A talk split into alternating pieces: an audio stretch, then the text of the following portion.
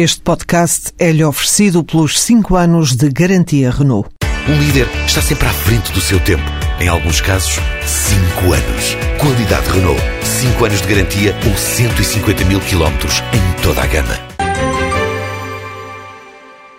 Três conclusões tiro eu daquilo que ouvimos ontem como resultado da reunião do Conselho de Ministros. Em primeiro lugar, uma reunião de ministros que eh, tem que durar 11 horas para que possam chegar a alguma conclusão é sinal de que não havia efetivamente plano B e de que todo o Executivo foi apanhado de surpresa pela dimensão de quatro artigos que se revelaram contrários à Constituição.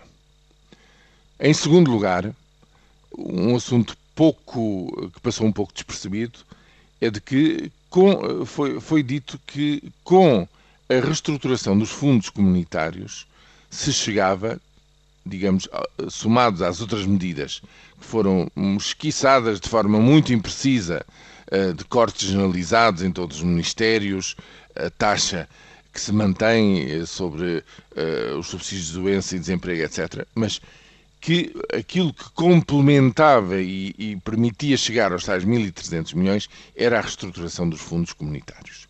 Ora, isso significa, contrariamente ao que vinha sendo dito até agora, que se procurava aumentar a taxa de execução e, portanto, aumentar, uh, dar um contributo positivo de investimento com grande participação e incorporação de, de, fundos estruturais europeus, dinheiro vindo de fora, que precisa sempre de ter uma, um complemento de capital e de investimento nacional. Agora o que se está a dizer é que se vai reduzir esse tipo de, de, de despesa e, e que esse, essa redução, foi dito, é substancial.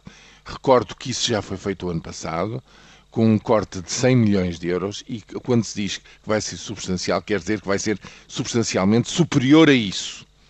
Terceiro e último elemento, portanto, o que é que nós sabemos hoje em dia? Sabemos que com a devolução de um vencimento para uh, pensionistas e funcionários públicos, o consumo privado este ano, em termos económicos, uh, vai aumentar em relação ao que estava pensado e, em contrapartida, vai reduzir-se ainda mais o consumo público e o investimento público, com efeitos provavelmente muito negativos neste último elemento para a marcha da economia no seu conjunto.